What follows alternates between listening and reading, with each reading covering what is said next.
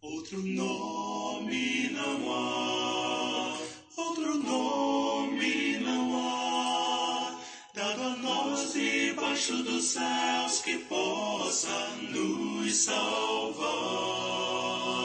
Outro nome não há, outro nome não há, toda língua confessará o nome de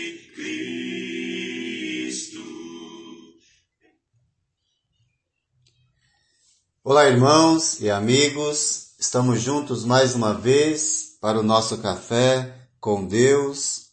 Meu nome é Edivaldo José e hoje gostaria de compartilhar mais uma meditação baseada no livro de Provérbios, capítulo 13, versos 5 e 6. Assim diz a palavra do Senhor. Os justos odeiam o que é falso, mas os ímpios trazem vergonha e desgraça. A retidão protege o homem íntegro, mas a impiedade derruba o pecador. Seguir o caminho da retidão é andar na disciplina com Deus. O contraste que existe entre o homem justo e o homem ímpio é destacado nesse trecho no que diz respeito às suas atitudes que envolvem o seu caráter.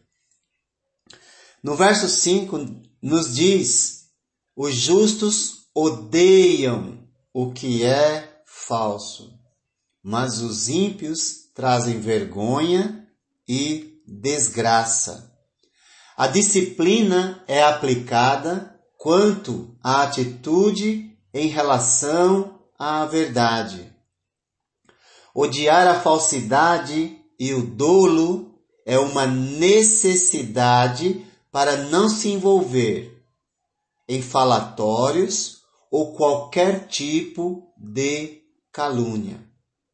Amar a falsidade e o dolo é amar a vergonha e a desgraça, atraindo para si a desonra. Às vezes, aparentemente o falso está se dando bem, mas no final tudo ficará evidente. A sua vergonha e a sua desgraça chegará. É o que Jesus chama nos evangelhos de vergonha e horror eterno deveríamos sempre avaliar como falamos e o que falamos, odiar o que é falso e amar a verdade. Logo a seguir, temos os efeitos respectivos de uma vida reta e de uma vida na impiedade ou no erro, na falsidade, na jornada da existência e ambos são lembrados no verso 6 do seguinte modo, quando o verso 6 nos diz: A retidão protege o homem íntegro, mas a impiedade derruba o pecador. Viver uma vida íntegra é viver de acordo com o que pela lei de Deus é justo, reto e bom. E esse estilo de vida traz proteção para o íntegro. Certamente, essa proteção envolve a parte dentro de si que é eterna, ou seja, a sua alma.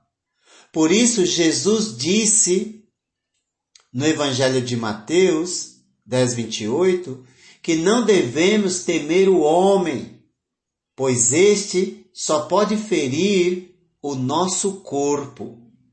Mas devemos temer aquele que pode fazer perecer tanto o corpo como a alma no inferno.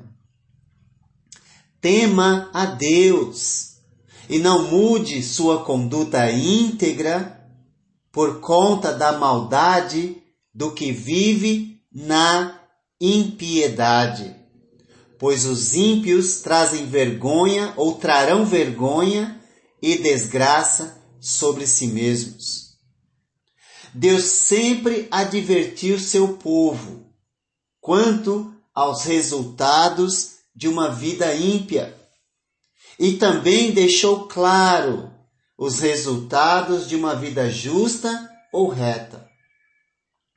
Por isso, ele não espera menos do que obediência à sua palavra. Quem anda com integridade, anda com Deus, vive sob a disciplina de Deus, como Noé, que em Gênesis achou graça diante de Deus. Noé andou com Deus, debaixo da disciplina de Deus.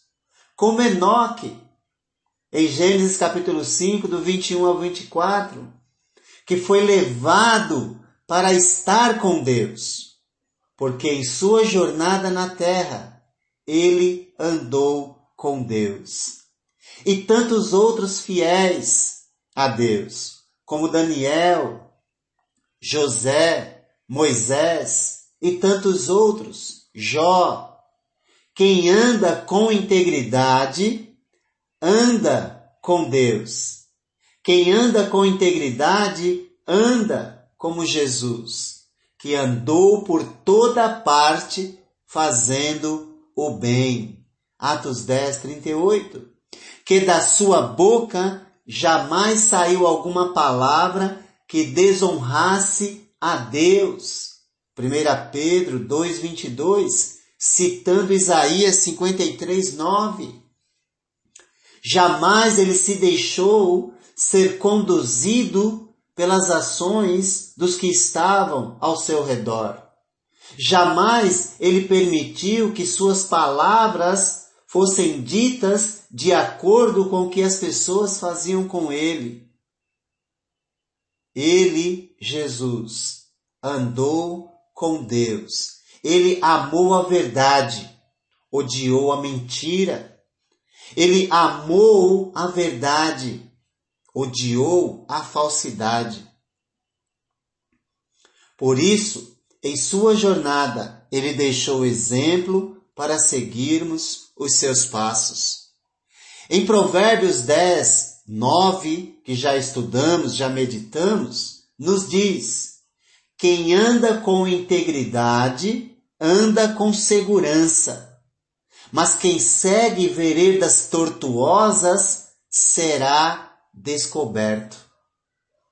O mal nunca vencerá o bem.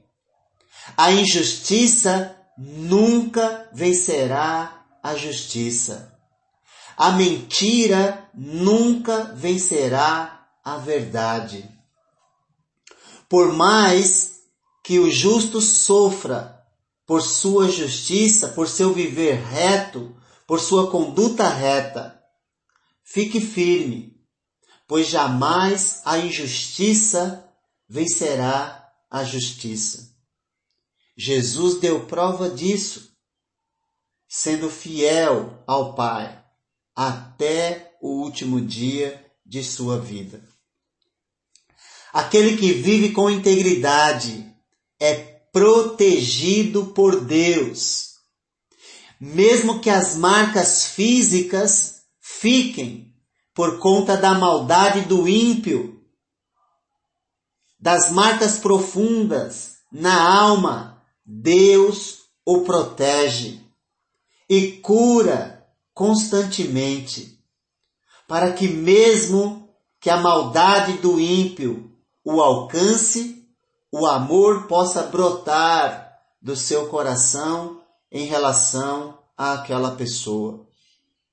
Creio que por isso Paulo, o apóstolo inspirado, vai dizer aos irmãos na Galácia: sem mais, ninguém que ninguém me perturbe, pois trago em meu corpo as marcas de Jesus.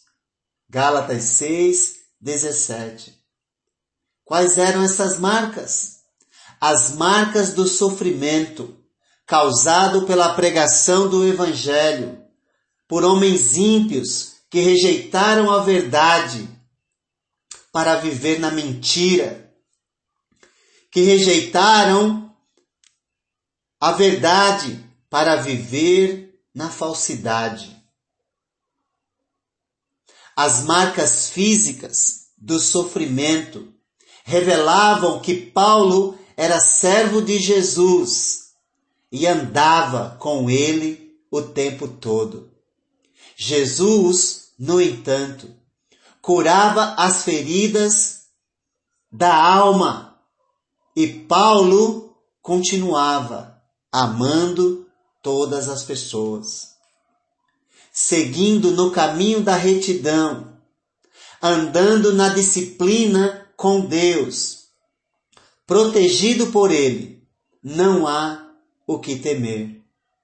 As marcas do sofrimento físico podem permanecer enquanto vivermos aqui, mas as feridas profundas que causam, que nos causam em nosso interior, essas Deus cura para que possamos continuar amando as pessoas como Ele nos ama e nos protege. Por isso, os justos odeiam o que é falso, amam a verdade. A retidão protege o homem íntegro e nessa certeza ele segue no caminho da retidão e anda na disciplina de Deus. Que Deus te abençoe. Outros tentam dizer que tem esse mesmo poder,